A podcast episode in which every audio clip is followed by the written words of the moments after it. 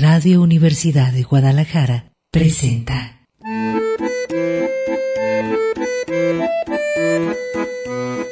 El acordeón.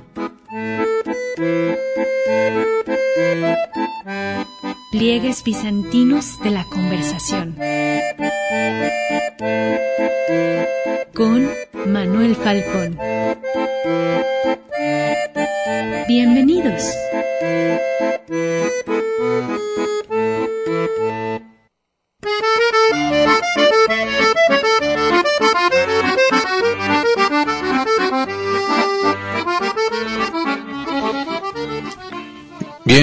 Aquí estamos. En el acordeón, ya en el aniversario, ciento, un siglo y nueve años, ciento nueve años de la Revolución Mexicana, 20 de noviembre, miércoles, que habría, habría que ir a hacer, a ver si me ayudan los amigos, amigas, en qué día le cayó a Francisco Madero la fecha del 20 de noviembre de 1910, ¿qué día sería? No lo tengo, no me acuerdo. Bueno, Manuel Falcón, le da las buenas tardes. Vamos a establecer este contacto de sentido. Nos importa elaborarlo, construirlo, no está dado. Ahora sobre todo que son periodos históricos y versiones históricas, pues oficiales y no oficiales de los críticos, de los historiadores. Hay un verdadero debate sobre el uso político de la historia o el uso incluso pues con propósitos didácticos o cívicos como los por ejemplo mecanismos o artefactos en un desfile qué sentido tiene un desfile y hay también una digo es una serie de tradiciones que luego ya se repiten mecánicamente pero hay que cuestionarlas, como cuál es la versión de la historia que se está ofreciendo. Y sobre todo, bueno, en una eh, revolución como la mexicana, que fue, eh, pues, parteaguas para el sistema, eh, creo yo que siempre se quedan cortos en, o, o yo, que hago caricaturas, luego no, no sé si han escuchado cuando dicen, es que está haciendo, está caricaturizando la situación, está haciendo una caricatura de la interpretación, como si la caricatura fuera algo que se hace menos. Es complejísimo, muy, es muy elaborado hacer una buena caricatura, Eh, pero se entiende, lo que quieren decir es que se de, de forma o distorsiona el sentido estrictamente real o significativo de una, por ejemplo, eh, etapa como la revolucionaria de México, que fue de 1910 a 1920, 24 diría yo, eh, un periodo largo de, pues, como dijo Carlos Slim, no sé si lo escuchó, México necesita una sacudida más. Después de la Revolución Mexicana no le muevan. Es una, eh, eh, pues digamos, etapa en donde claramente se vio que, al contrario de lo que decía Marx, que la violencia es la partera de la historia. No, no, no. Ahora entendemos que sin violencia se puede hacer cambios, se pueden hacer reformas. Voy más para las reformas, por las reformas que por los cambios a, pues, cañonazos o balazos.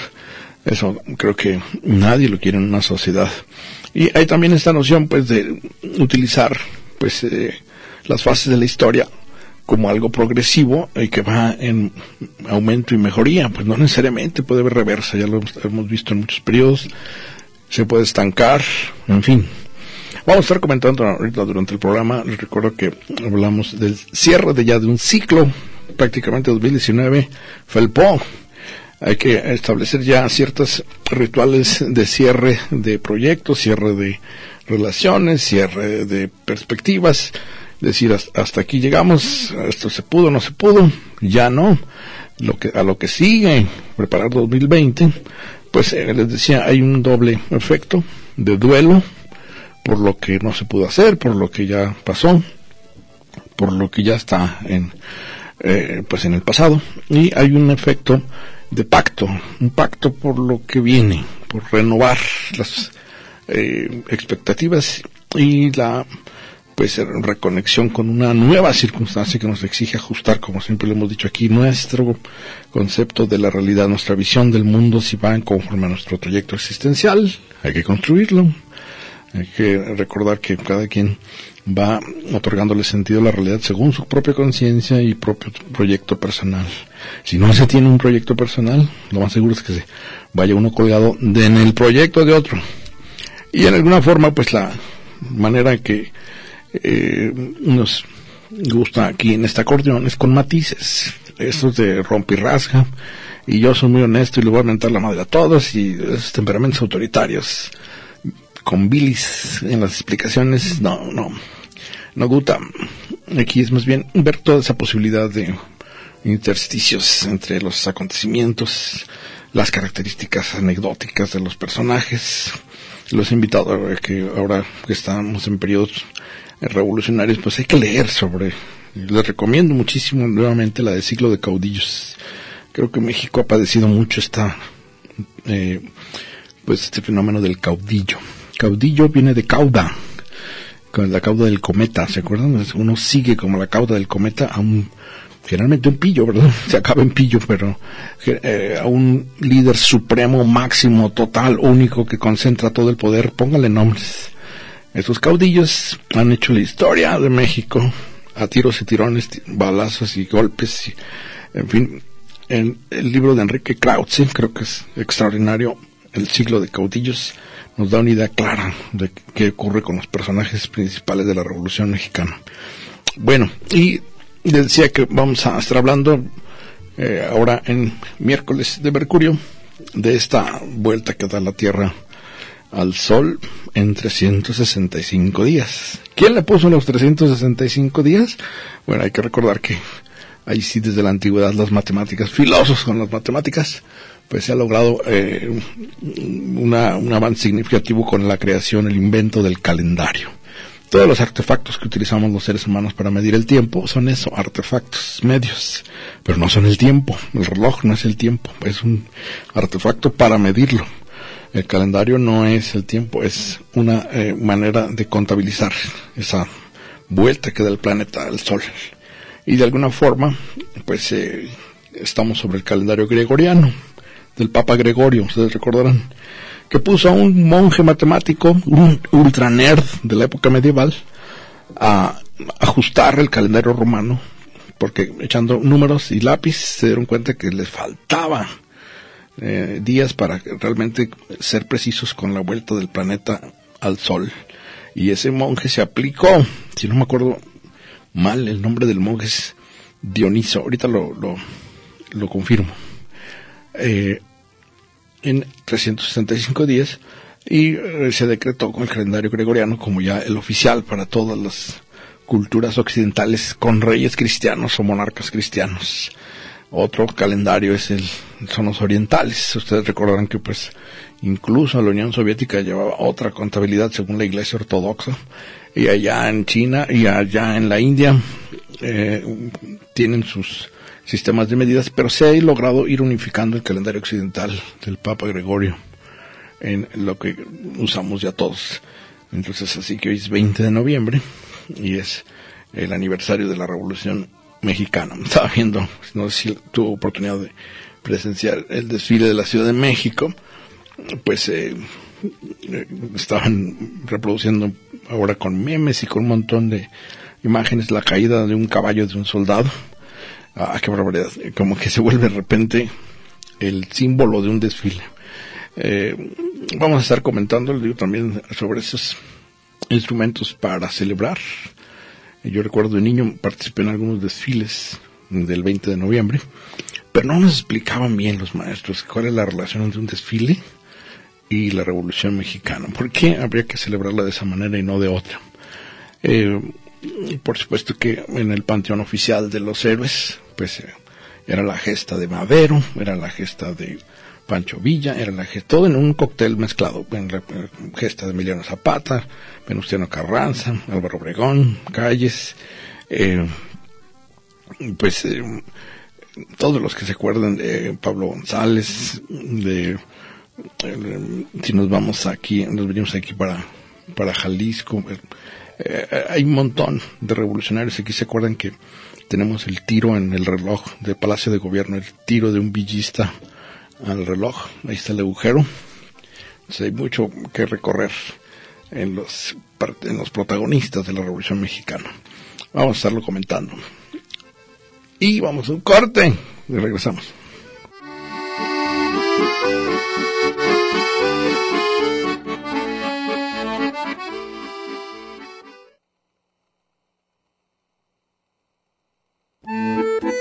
El acordeón. Pliegues bizantinos de la conversación. Continuamos.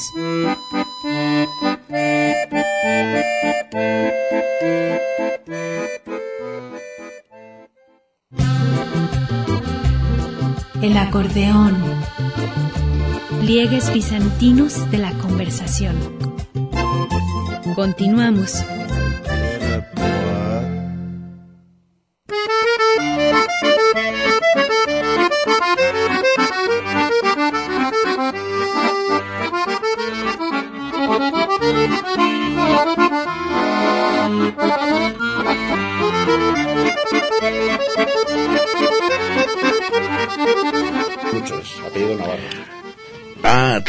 ¿O ese es nombre o es apellido? El apellido Remiro. Estamos aquí ya de regreso en el acordeón el miércoles, día de Mercurio, precisamente de Hermes.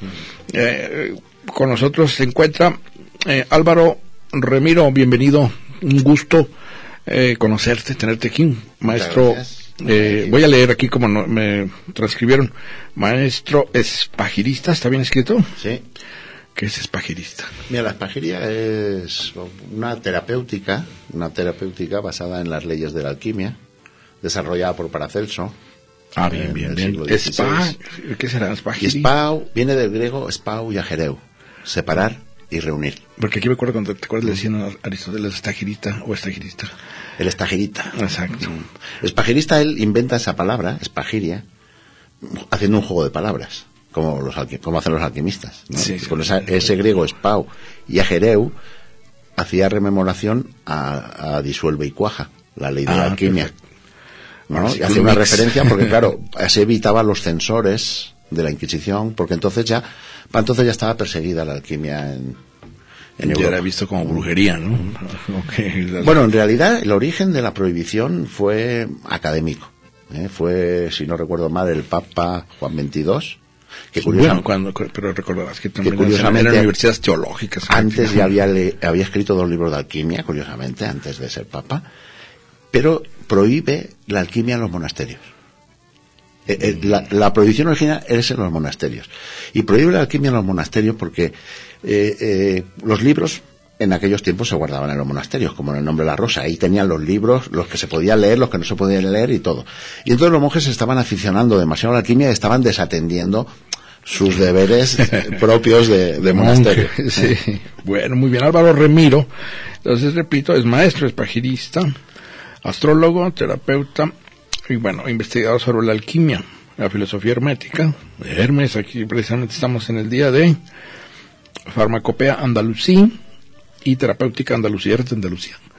¿Vienes de allá? ¿De Andalucía? No, mm, Que traen no. ahora con los seres un buen bronconón allá Ah, político. ¿eh? Sí, sí. Bueno, bueno, eso, eso es común en todo, Yo que todos los países del en todos los países y en todas las regiones. Yo soy del norte, mi maestro eh, Yavir, el alquimista, el que me enseñó mm, mucho de lo, de lo que sé, él era eh, andaluz, andaluz y, y se hizo musulmán y, y fue recuperador de todo ese conocimiento alquímico por un lado, eh, de, de manejo de las plantas, de elaboración de remedios, que eh, se trajo de Oriente, todo este conocimiento alquímico, y, se, Botánica, ¿no? y se, se trasladó a través de, de España a Europa. eh. De hecho, hoy en día conocemos a Platón, a, a Aristóteles, muchas Por obras, ellos, ¿no? porque ellos, ellos trajeron ese conocimiento que ya estaba perdido y lo volvimos a traducir para, para Occidente. Pues eh, Álvaro eh, Remiro va a presentar los 12 trabajos de Hércules, buscadores de sabiduría. Supongo que lo, lo, lo dices en términos de metáfora, ¿verdad? Los 12 trabajos de Hércules. Sí. Y eh, del 22 al 24 de noviembre va a estar en Avenida Obsidiana Yoga, 3231. Los 12 trabajos de Hércules, pues sí, digo, y el- la figura de Hércules, Heracles. Hércules, es extraordinaria, ¿a poco no? En la mitología griega. Y es una metáfora de, ese- de lo- yo digo que son los, eh, es el, ¿qué diríamos? Origen de los superhéroes, ¿verdad? Que ahora vemos Sí, con tanta claro. Hombre. fama y, y- y todo el mundo. El héroe, el héroe está en todas las mitologías. Desde Gilgamesh, todas las mitologías tienen el héroe. Y el héroe siempre es el mismo héroe. Cambia el exterior. Sí, bueno, la forma. sí. Cambia la forma, pero el héroe siempre es lo mismo, es superar dificultades, ¿m? Es decir, Poderes extraordinarios. Sí, que- que- pero que desarrolla a través de la misión de enfrentar Sí, la las dificultades. sí. Entonces, Claro. eso es lo que queremos trasladar, esa idea al día a día. ¿no? En- En un trabajo de Hércules que tenemos todos los días, cada uno tenemos nuestro trabajo de Hércules. Y, pero no, no tenemos la actitud adecuada, no tenemos la actitud del héroe. Nos gusta la película de héroes. Nos gusta cómo el héroe supera dificultades, pero, Pero cuando no- viene la dificultad nuestra vida, que la enfrente otro. Que venga el superhéroe. Venga el superhéroe exactamente a salvarme. sacarme de la situación, sí. Que con Hércules, pues hay que recordar que los 12 trabajos eran como, fueron una especie de, no castigo, sino prueba, ¿verdad? Para lavar una, pues, culpa que asesinó a alguien, ¿verdad? Y se le asignan para que, ahora sí que lave esa vergüenza, 12 trabajos. A cual más pesado, ¿verdad? Pero que iba, como dices tú, eh, eh, yo creo que en, forma progresiva, Claro, Hércules, y creciendo. ¿no? Eso es lo importante de la simbología, ¿no? porque toda mitología es metáfora. Y lo importante es qué metáfora nos está enseñando. Lo primero que vemos en, en Hércules es su naturaleza, es semidios. Eh, Tiene parte humana y parte divina. ¿eh? Parte material y parte espiritual. ¿Mm? Y esa, esa es una de las claves de entender el mito. Porque, ¿qué sucede cuando realiza los doce trabajos? Que asciende a los cielos. ¿no? Es decir, ha llegado a su plenitud, ha, ha desarrollado sus poderes Zeus le reconoce. y su parte espiritual, y eso es reconocido, y asciende, por ello, a los cielos. ¿no? Ahora, si le pones, eh, Álvaro Ramiro, en tesitura, en, en coordenadas humanas, una persona, ¿cómo puede incorporar esa metáfora extraordinaria? Pues mira, no- nosotros lo que hemos hecho es reduciendo las cosas a lo simple, ¿no? Porque esos doce trabajos de Hércules eh, se relacionan desde la tradición con, los doce signos astrológicos. Y esos doce signos mm, también directamente se relacionan pues con los doce discípulos y el Cristo. ¿Eh? Y los doce caballeros y el rey Arturo. Sí, sí, sí. A ver, eh, bueno, el santo grial, eh, Claro. Saben llegar a él, sí. Claro, arquetípicamente, Eh, el Cristo, ¿cómo estuvo? Ahí sin el brinco. no- no- no- Claro, los doce, los doce apóstoles. Ah, ah, ¿no? ah, ah. Entonces, los doce apóstoles, cada uno representa una virtud, pero el Cristo las tiene todas. Los doce caballeros del rey Arturo, cada uno representa una virtud, pero Arturo las contiene todas. O sea, siguiendo estas analogías, pues nosotros tenemos unos potenciales arquetípicos, éticos que desarrollar, humanos, que perfeccionar. Hemos venido a trabajar. Y eh, esos 12 trabajos lo que hacemos son 12 juegos arquetípicos en los cuales probablemente tú puedas observar dónde tienes miedos o dónde tienes bloqueos. En 12 juegos donde tú te expones y claro, de repente hablar en público, tengo miedo. ¿Por qué tengo miedo de hablar en público? O porque le tengo miedo al público. Exactamente, porque le tengo miedo al público. Y eso, y eso, eh, y eso nace de, de una idea negativa que tienes tú de ti mismo. Esa idea negativa que tienes de, tu, de, de ti mismo te impide salir de afuera porque piensas que todo el mundo va a ver eso feo que ves tú en ti mismo. Esa, ¿No? Big Bal, ¿verdad? Como tú ves Si tú, falla. si tú eres capaz de, de eliminar esa, esa, esa idea negativa de ti mismo, pues resulta que subirte al escenario Que ahora que dices procesos alquímicos, en realidad es una proyección, ¿verdad? No es necesariamente que el público te rechace, sino que tú rechaces de antemano para evitarte ahí una circunstancia Claro, difícil. ¿no? quieres pasar por esa prueba. Exacto. Claro, yo soy, yo ahí, por ejemplo, siempre me pongo de ejemplo. O sea, yo me dejaba cortar las manos antes de subir a un escenario. Ni con 14 años en una representación del colegio. Te da mucha vergüenza. Miedo, vergüenza. No, no sabía lo que me daba. Me daba pánico, terror. Sí, sí he visto personas que incluso les pones un micrófono y se bloquean. Entonces, como tú puedes ver que en el fondo la vida, si reduces a lo simple, todos tenemos los mismos problemas. O miedos. Todos, exactamente. Y cuando son problemas son miedos o conflictos con nosotros mismos. Ahora, en la condición humana, eh, uno dice, pues es que yo no soy Hércules, ¿verdad? Era poderosísimo, con una fuerza pues increíble. Digo, hasta que le corta el pelo. ¿te Pues claro que eres héroe. Como en Sansón y Dalila, que, que es otro, es el equivalente a Hércules en- con la Biblia. ¿Te acuerdas que le cortan el pelo y era su debilidad? Eh, también tiene su debilidad de Hércules, ¿te acuerdas? Eh, Pero eso, eso, eso es parte del juego. Es decir, tenemos nuestros medios, tenemos nuestras debilidades, pero tenemos nuestro propio poder. Y ese, ese poder, ¿por qué despierta? Despierta por las dificultades. Yo no sería yo si no hubiera enfrentado mis dificultades. Yo soy yo ahora el que soy gracias a haber enfrentado las dificultades, no a haberlas eludido y haberme quejado y haberme quedado llorando. Quizá, eh, Álvaro, te, te, conmigo, es cómo procesas esos eh, topes que te diste o esos problemas de los cuales saliste, porque eh, eh, aquí la canción, ¿te acuerdas esa ranchera de que te tropecé dos veces en la misma piedra? Si no lo procesas, si lo entiendes, ¿qué fue lo que pasó? Que te salió mal, el error, la falla, la crisis personal, etcétera, y luego saliste, poder saber por qué caíste en eso, por qué cometiste ese error. Eh, para poder aprender, ¿no? Y, bueno, yo si vuelve a aparecer las mismas circunstancias, no volver a incurrir. Pero yo pensaría ya no solo en el por qué me equivoqué, sino que equivocarse es parte del proceso. Ah, ok, de acuerdo. ¿No? Es decir, claro, si tú dejas de ver equivocarte como negativo y aprovechas encima, me he equivocado, uy, soy malo, soy tonto, no sirvo, y, auto, y automáticamente te estás autolimitando, en vez de extraer el aprendizaje que había en la equivocación. Yo puedo aprender tanto si acierto como si no acierto. ¿Cómo aprende un niño a andar? Sí, porque ahora que lo dices, hay detrás esa imagen perfeccionista, ¿no? De, tienes que ser 100 siempre.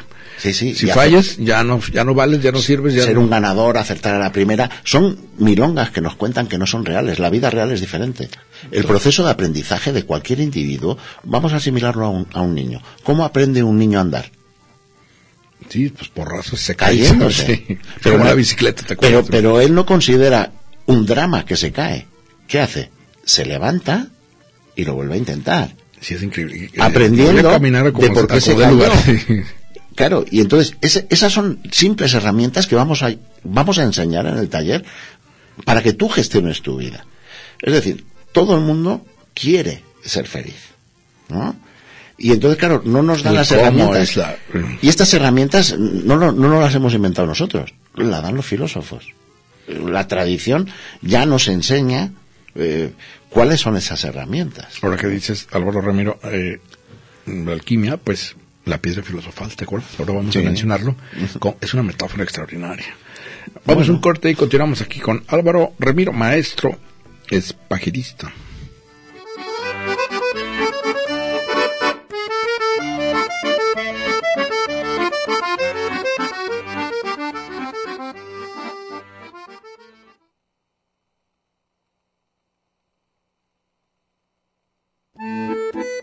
El acordeón.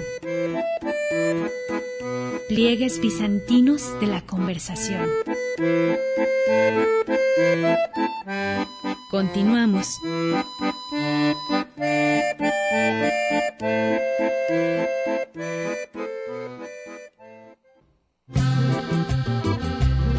El acordeón. Pliegues bizantinos de la conversación. Continuamos.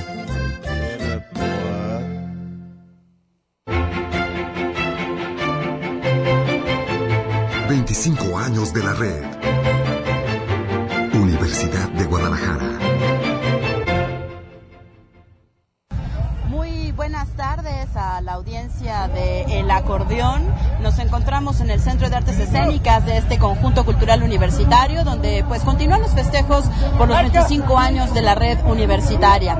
Acaba de terminar un concierto de rock y reggae y han iniciado ya con el certamen de rap, breakdance e improvisación. Son miles de jóvenes los que se están dando cita en este festejo de la red universitaria. Pasan primero algunos puntos de hidratación o tomar algo de botanas. Hay algunos brincolines para adultos ya inflados eh, que están expuestos al sol y prácticamente están todos aglutinándose en esta Ágora Jenkins eh, para dar eh, pues presencia a este certamen de breakdance que ya inició. Se están mezclando preparatorianos con estudiantes de licenciatura y pues prácticamente son una estampa de los más de 800 mil alumnos que han prestado su servicio social a lo largo de los 25 años de esta red universitaria. Continúan los festejos y conforme vaya entrando la tarde, este ambiente de festividad y de un gran masivo, como un gran festival masivo, pues continuará madurando hasta la ceremonia final de conmemoración que inicia a las 6 de la tarde. Saludos a cabina. Continuamos en esta frecuencia de los universitarios. 25 años de la red. Universidad de Guadalajara.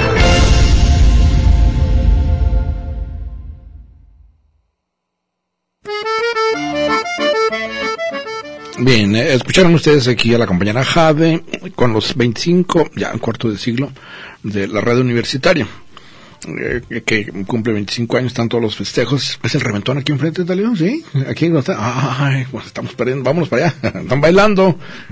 Eh, bueno, eh, yo recuerdo cuando estaba todo concentrado en Guadalajara Universidad, eh, había pocas opciones para los que estaban en otras regiones del estado. Entonces ahora con la con esa creación, hace 25 años, el 94, estaba Bebeto entrando de gobernador. ¿Se acuerdan de Bebeto, el gobernador panista? Eh, se, pues, eh, desplazó la universidad hacia las regiones como los Altos, la costa, el sur, y de manera que los jóvenes no tuvieran que salir o emigrar de sus lugares de origen y centralizar más, aún más aquí la zona monstruopolitana de Guadalajara. Así que pues hay que festejar ese 25 aniversario, esta decisión de descentralizar a la universidad en el propio estado de Jalisco. Bueno, continuamos. Le recuerdo que estamos conversando con el amigo Álvaro Remiro, que es, eh, pues, entre otras cosas también, eh, además de alquimista, es astrólogo, que estamos, por cierto, eh, en el, bajo el signo de, en este momento, eh, de escorpio, los escorpiones. Tenemos un presidente que es escorpión. Esos dicen que se pican solos. ¿Tú qué signo eres, por cierto? Hombre, eh, si te doy mi percepción, o sea, todos tenemos los 12 signos. O sea, Bueno, recorremos, claro, claro. Otra cosa es donde, Eh, donde tenemos el sol, pero tan importante es donde tenemos la luna como donde tenemos Mercurio. O el ascendente, sí. Pero bueno, ¿Y tu ah, cumpleaños desde, cuándo es? ¿Tu cumpleaños cuándo es? desde el sol, desde el sol eh, tengo el sol en Tauro. en mayo. Ah, no, muy bien, Álvaro. Y ¿Eso la- se la- echan o, y- se, o embisten? ¿Tú qué? Bueno, pues yo, yo soy tranquilo, pero realmente eh, cuando envisto no es por mi sol en Tauro, sino es por mi Mercurio en Aries. sí, Soy un, envuel- envuelto en llamas. un luchador intelectual. Muy bien. Bueno, estábamos comentando, Álvaro Remiro tiene, va a presentar los 12 trabajos de Hércules, buscadores de sabiduría. Esto va a ser del 22 al 24 de noviembre. Hay un teléfono para quien esté interesado. ¿Son, eh, eh, durante ese día vas a dar el- la misma plática o es... eh, Es, es dinámica, o sea, vamos a hacer una. El ahí. viernes empieza eh, el trabajo, es eh, donde se plantea la, la teoría y después eh, va a ser va a ser práctica. Eh, va a ser un, un trabajo no solo teórico, sino tipo taller, tipo práctica, donde se va, vamos a poner en, en marcha cómo, cómo son esas, esas técnicas, cómo son esas situaciones arquetípicas a las que normalmente enfrentamos y que no, tenemos dificultades. eh, pon un ejemplo, Álvaro, para, para darnos una idea. pues te he puesto el ejemplo de hablar en público. ¿no? Es decir, eh, ¿qué le impide a una persona hablar en público? Si resulta que está con dos amiguetes y se expresa de maravilla. ¿no? Pero- Y resulta que es un buen comunicador. Y, y tiene conocimientos para comunicar. Pero lo subes un metro, Sube al podio, ¿verdad? subes Se van a escuchar hasta el le micrófono. miran cuatro desconocidos y ya se viene abajo. Se desmorona. ¿eh? Es decir, y él ¿Qué sigue, si- sigue siendo él, claro. Hay algo que le está impidiendo a esa persona poder ser el mismo. Sí, porque no ha cambiado, es él. ¿no? Esa- él sigue siendo el mismo, ¿no? ¿Qué pasa ahí? Entonces, Y, es- y entonces, pues eso es lo que vamos a explorar, cómo se explora eso, cómo mirar desde dónde me nace el miedo, qué idea es, de qué idea nace y, y cómo poder, vamos, darle la vuelta. que de puede ser manera. incluso, eh, pues, eh, si no trágico, patético, cuando nos autobloqueamos, ¿verdad? O sea, ya no es alguien de fuera, sino uno mismo se pone el freno en mano, ¿verdad? O sea, uno mismo se, por miedo, eh, como dice, el buen es buen ejemplo este de hablar en público. Eh, nadie te está impidiendo hablar. Tú te bloqueas. Y tú eres el mismo, resulta Sí, que tú con dos amiguetes, ¿no? Te Platicas todo, sí, bien, es cierto. Uy, hay muchos ca- Demuestras casos tu de amigos que- conocimiento y encima eres buen comunicador, pero de repente, ¡pum! un metro. Subes a la persona a un metro y todo cambia. Y ya no quiero hablar. Y de Sí. repente ya eres otro como que te bloquea. Nosotros somos la principal causa de bloqueo para nuestra felicidad. Normalmente le echamos la culpa a afuera. Pero las claves de la solución están dentro. Que aquí en, este, bueno, en los dos trabajos de Hércules, Buscador de Sabiduría, hay, hay- hay que recordar que, pues, eh, es un proceso, ¿verdad? No es de la noche a la mañana como que de repente ya nos, nos salimos de todos los problemas. La condición humana, pues, está llena, como dices tú, de problemas. Pero todo estriba en cómo los enfrentemos, ¿verdad? Por dónde le entramos al, Como o el miedo a entrarle, que había gente que se, se, eh, paraliza y dice no quiero mover un dedo porque me voy a equivocar. Pero volvemos a lo mismo. O sea, no quiero moverme porque tengo un pensamiento negativo de mí mismo y siento que voy a fracasar, entonces me evito el fracaso. O que fracase el otro, ¿verdad? Yo no, yo no- Exactamente, sí, ¿no? Así me quedo, me quedo como estaba y por lo menos disimulo, ¿no? Es cierto. es Entonces, cierto. eh, como dice un amigo mío, que, que además dice que, que- que eso lo aprendió de su hermano mayor cuando era joven, todo es fácil si sabes cómo. Esa es la clave. Lo importante es saber que, aunque hay un millón de causas, solo hay dos causas. El miedo y el deseo. Y sobre el todo miedo. es brutal el miedo. El miedo, no atreverte sí. a ser tú mismo. Y el deseo, querer ser otra cosa que no eres. Esas son las dos causas Sí, lo principales. decíamos ahora en el corte Mm. con Álvaro, eh, nuestra- la misma noción de éxito en nuestra sociedad, Mm. el éxito, eh, eh, pone a todos a pelear contra todos Mm. y decir, eh, por ejemplo, aquí es, es que seas millonario, ¿verdad? Mm. Ahora lo estamos viendo con Donald Trump en Estados Unidos, ahí está un multimillonario en dólares y de qué le sirve, ya lo traen ahorita en jabón. La noción de éxito viene muy empujada por la presión social de decir, tú tienes que tener éxito, pero ¿qué es el éxito? El éxito es conseguir tu misión. Es decir, eh, eh, la idea que tenemos en esta Ah, ¿verdad? sociedad primero tienes que... es que, no, no, pero eso, Elaborar eso tu iba. misión. Es decir, que, que el, el éxito tiene que cursar necesariamente con poder, fama y dinero. Y si no, no es éxito. Pero si resulta que tú quieres ser monje, cartujo, claro, eso cuesta. tienes que estudiar, tienes que prepararte. Necesitas un año de prueba y te admitirán o no te admitirán. Y tú es lo que quieres ser, ¿no? O quieres ser una cosa sencilla. Si lo consigues, tienes éxito. Entonces, ¿quién tiene éxito en la vida? El que es feliz. Y quien es feliz es el que logra su misión. Exactamente, que independientemente del dinero o la fama que pueda tener. Pero cuando ya te ponen que tienes, necesitas dinero y fama, yo también paso consulta, ¿no? De, de estos temas, de desbloquear. Y, y te viene gente a la consulta y te dice, mira, llevo de psicólogo en psicólogo con tu depresión profunda y ¿qué es lo que te pasa? Pues mira, es que lo tengo todo. Tengo la casa de mis sueños, más dinero del que puedo gastar. No me puedo quejar de mi marido, porque es una bella persona, ni tampoco de los hijos. Entonces, ¿qué me pasa? si tengo todo lo que dice la sociedad que hay Que tener, tener. para ser feliz y yo no soy feliz, porque no tienes lo tuyo. No has desarrollado tu vocación, no has sacado esa naturaleza que te hace ser único. Te decía hace rato la piedra filosofal, que sería la pregunta en este ejemplo que me pones, Álvaro.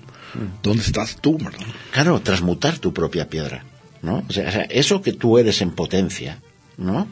Poder sacarle el jugo. Si no lo has desarrollado, puede, como dices tú, que tengas todos los signos del éxito, pero n- tú sientes que hay un vacío ahí terrible. Y, y resulta que hay un poeta en ti y no escribes poesía. o un caricaturista, no sé qué. Sí, o- un dibujante, un artista.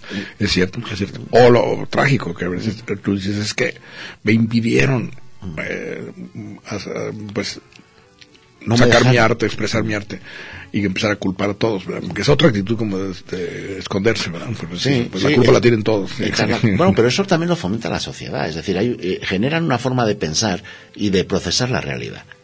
¿no? Entonces, en esa forma de procesar Como racionalizar, ¿verdad? la realidad, sí. por ejemplo, por ejemplo, es muy común todo la culpa a los padres.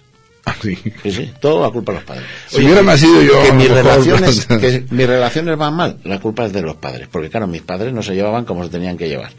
Resulta que si mis padres no tenían dinero, me generaron conciencia de escasez. Si tenían dinero, entonces no me pelaban, No iban a ver los partidos, sí. no me iban a ver los partidos, ¿no? Entonces claro, eso es que, ¿qué está generando? Me tienen que solucionar la vida. Estoy esperando que vengan a decirme cómo. Y que, ve- que venga alguien a solucionarme y venga alguien a salvarme. Vamos a un corte y continuamos aquí conversando con Álvaro Ramiro.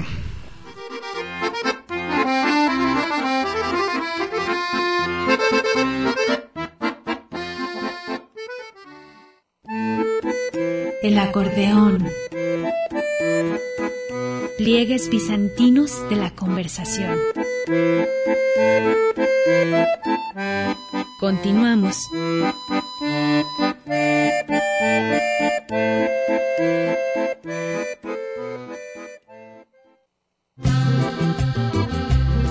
El acordeón. Pliegues bizantinos de la conversación. Continuamos.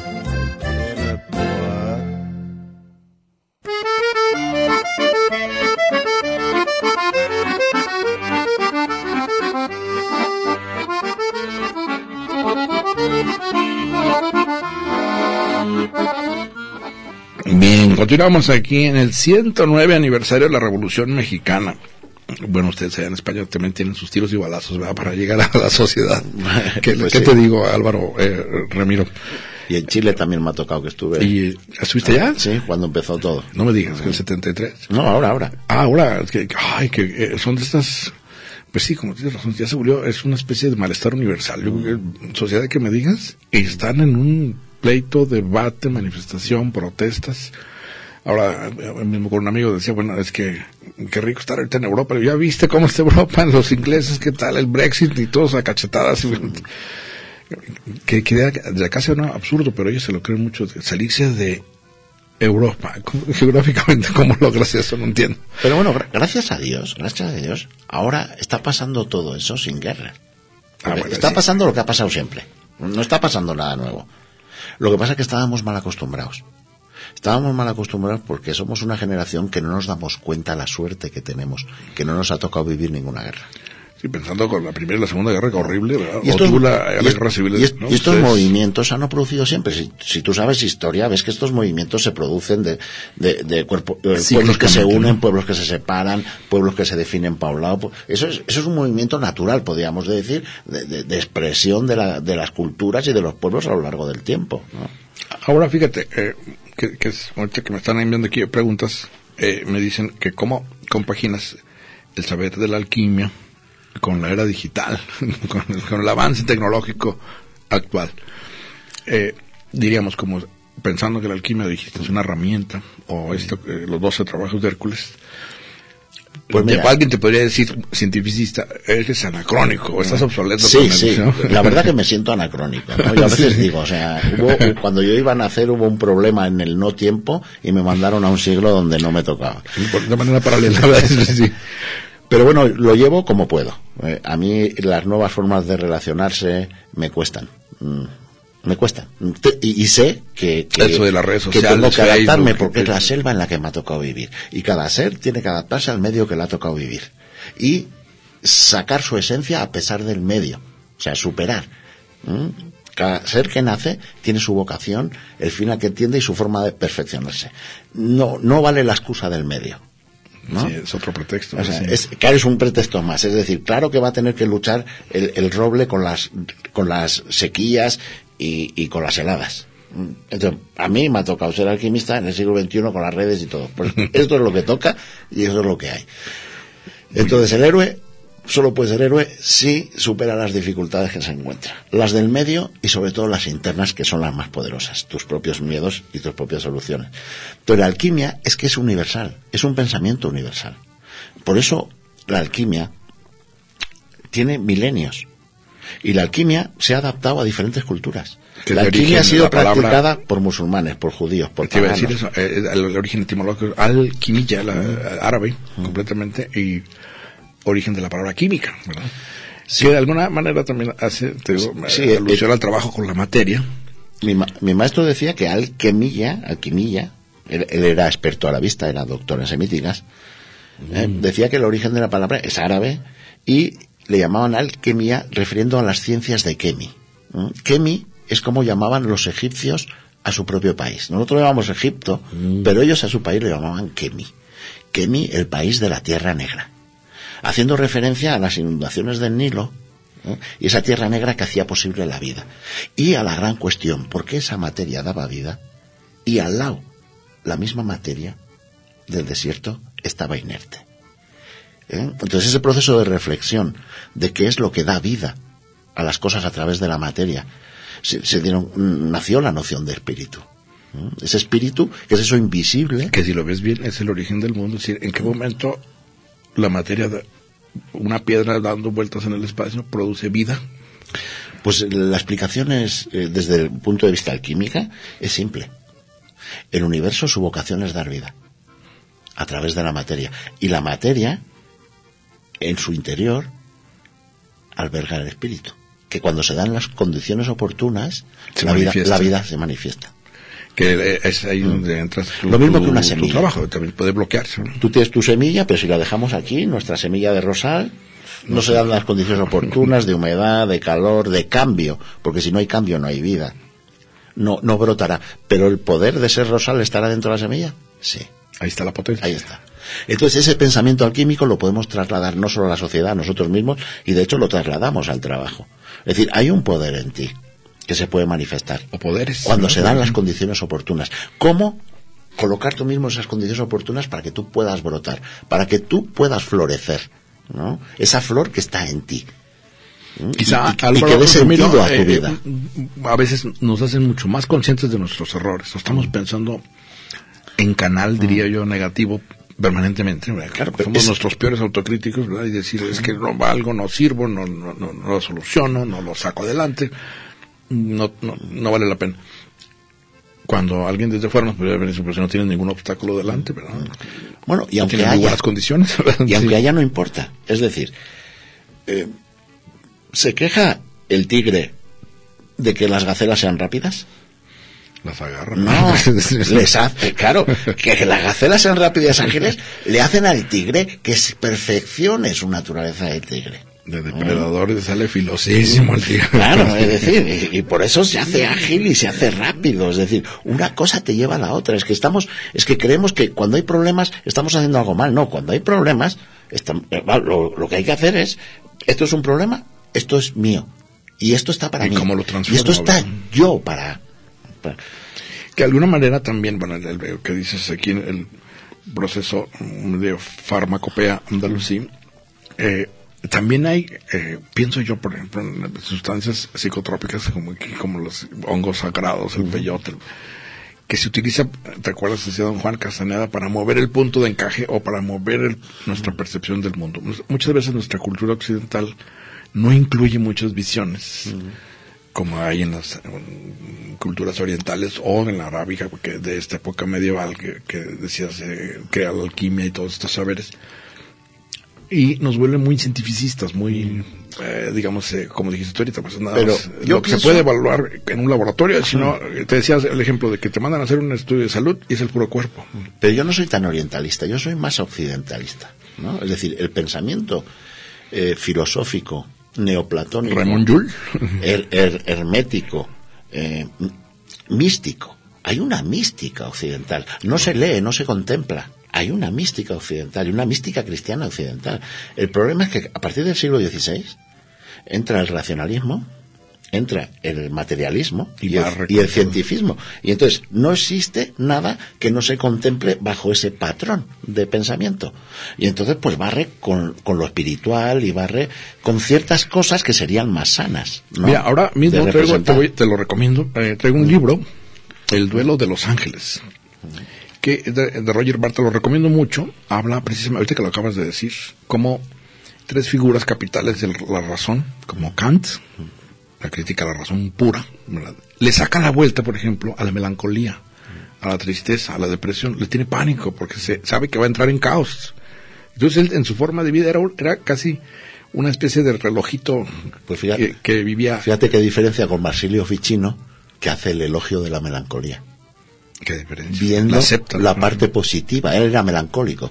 Era saturnal, era melancólico. no le saca la vuelta ¿verdad? ¿Eh? Y, aquí es y tenía como su parte eh, positiva. Es decir, es normal que un Saturnal que es introspectivo, que es meditativo, tienda a la melancolía.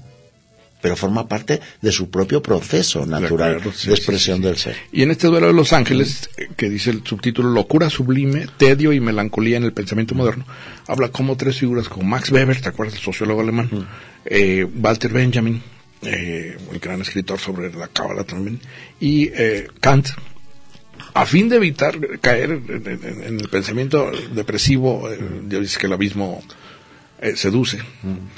Eh, buscan todas unas construcciones elaboradísimas de la razón para que lo irracional quede completamente fuera de cuadro. Y ahí te- creo que se pierde muchísimo, que es lo que Sí. dice aquí del duelo de los ángeles. Se pierde el ángel para empezar. No aceptar lo irracional. Es decir, nosotros somos nosotros de forma irracional. A un bebé se expresa con su naturaleza, ya le ve su carácter, de forma irracional. Tenemos una idea negativa de lo irracional. Sin embargo, es la expresión más pura del ser. Eh, ¿Qué fruta te gusta? La manzana. ¿Por qué? No hay ninguna razón. Es irracional. ¿Qué color te gusta? El azul. ¿Por qué? No hay ninguna respuesta racional. Es irracional. Y todo lo que te gusta es irracional. Y sin embargo, le damos poder a Y la suena razón. mal que te digan, eres un irracional. Y le damos poder a la razón. Eh, ¿Te, te- te acuerdas? Eh, bueno, no sé en España, pero aquí es insulto decirte animal, ¿verdad? Sí. porque eres irracional. Sí. Pero claro, ¿qué es irracional? Algo que no pasa por un proceso lógico de razonamiento. Pero eso no quiere decir que un ser no pueda aprender irracionalmente. Es decir, un bebé cómo aprende. Pues no tiene una es estructura irracional. racional en la cabeza y es irracional y aprende más rápido y más fácil que un adulto. Cuando dicen, por ejemplo, los idiomas, que son rapidísimos, los aprenden de niños. Sí, esas son partes de, la- de las técnicas que nosotros queremos recuperar. Es decir, diferentes formas de sentirte. Eh, ¿Por qué? Porque hay una enfermedad, una pandemia. Y la pandemia no tiene que ver con el cuerpo, es el vacío existencial. Y la gente, aunque tenga cosas y consiga objetivos, sigue, como comentabas tú antes, teniendo ese vacío existencial, que no se llena. ¿no? Y entonces, ¿cómo, cómo atenderlo? ¿Cómo, Y tú, aquí y en esta cómo, cómo enfrentar tus miedos y cómo... Y lo mismo que hay esas, esos remedios que dices, pues también hay plantas que te ayudan a conectar Sí, sí, con sí. el valor o con, con otros aspectos. Haz la invitación, Álvaro Remiro, a este seminario, los 12 trabajos de Hércules Buscadores de Sabiduría, del 22 al 24 de noviembre. Para todos nuestros amigos. Va a ser en Avenida Obsidiana Yoga, 3231. Hay un teléfono, déjenme decirles el teléfono, 33 12 95 86 25. 33 12 95 86 25 y supongo ahí se pueden inscribir Sí, para el ese curso, para este taller, sí. taller. Ese taller que va a ser de, 22 al 24. sí, de tres días y que será teórico y que será práctico. ¿eh? Intenso. Y es para, para héroes, ¿eh? es para, para Piensen- que piensen se en Hércules, sí. ¿eh? pero, pero que cambien su percepción del valor. Es decir, alguien que tiene miedo es un valiente en potencia. Porque solo se puede tener valor si, sea previa- chique, ¿verdad? si previamente has tenido miedo. Tú no puedes ser valiente si no has tenido miedo primero. ¿no? Muy bien. Hoy un gustazo conocerte, Álvaro Remiro. Aquí podríamos estarnos platicando un buen rato. Por aquí andamos el viernes.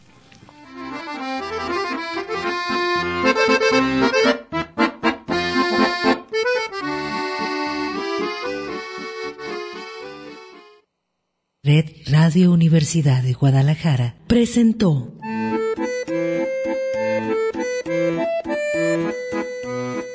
el acordeón.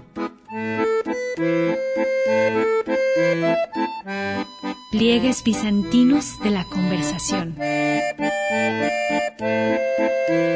Con Manuel Falcón. Lunes a viernes, 3 de la tarde.